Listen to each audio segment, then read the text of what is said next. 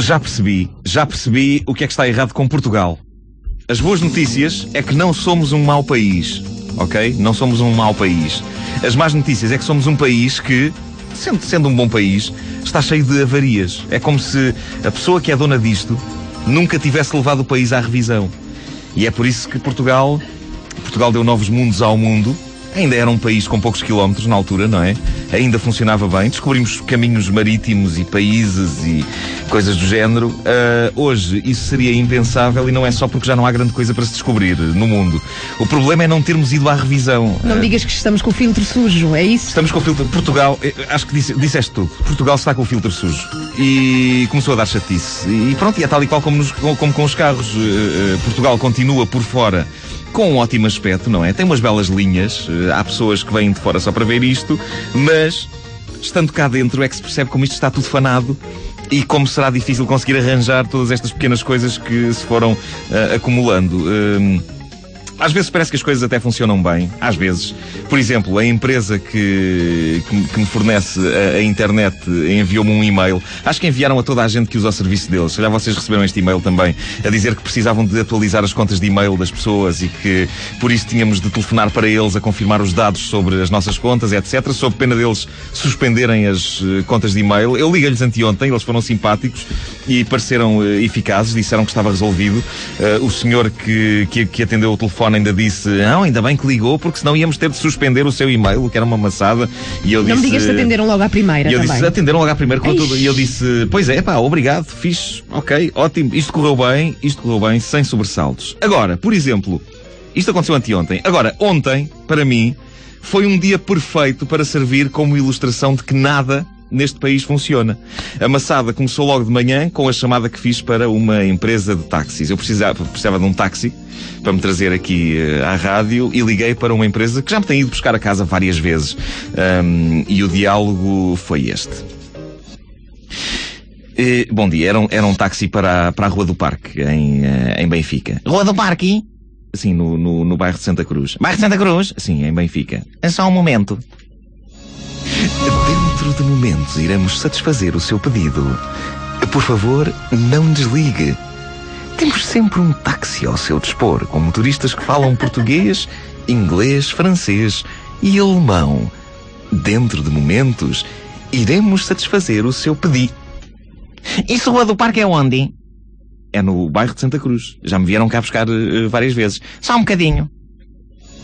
Temos sempre um táxi ao seu dispor, com motoristas que falam português, inglês, francês e alemão. Dentro de momento. Disse que era a Rua do Parque no bairro de Santa Cruz? Sim, sim. E onde é isso, o bairro de Santa Cruz? Em Benfica. Só um bocadinho. Momentos satisfaremos o seu pedido. Por favor, não desligue. Temos sempre um táxi ao seu dispor.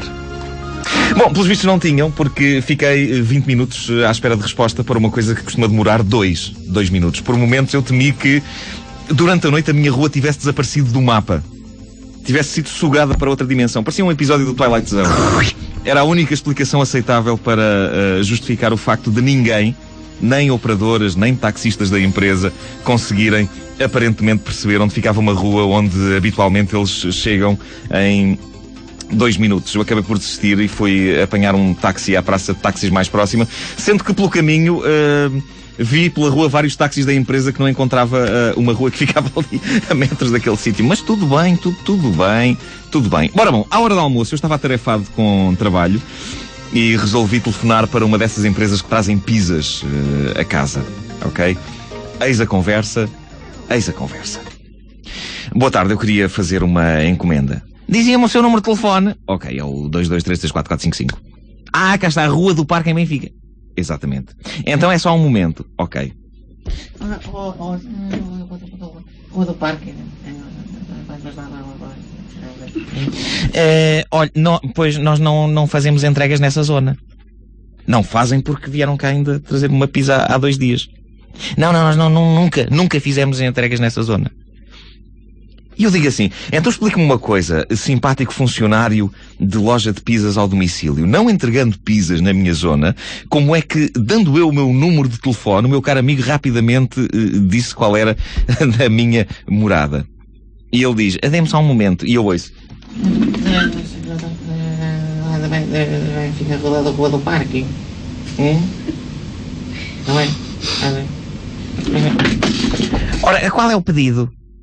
Bom, então uh, vai ser uma pizza quatro estações, mas em vez de ser com as quatro partes diferentes, quer só com duas. Ah, não sei se isso é possível. Olha que é, é só fazerem uma pizza com os ingredientes de duas das partes de uma pizza quatro estações. Ou seja, não ponham as partes que têm milho e cogumelos, ponham as outras duas, as que têm a carne de vaca e o fiambre.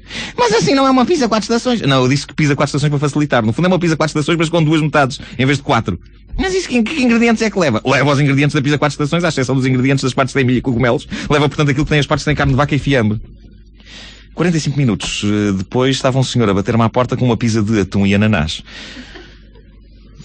Bom, antes de começar a comer, eu decidi ver se havia novidades no e-mail.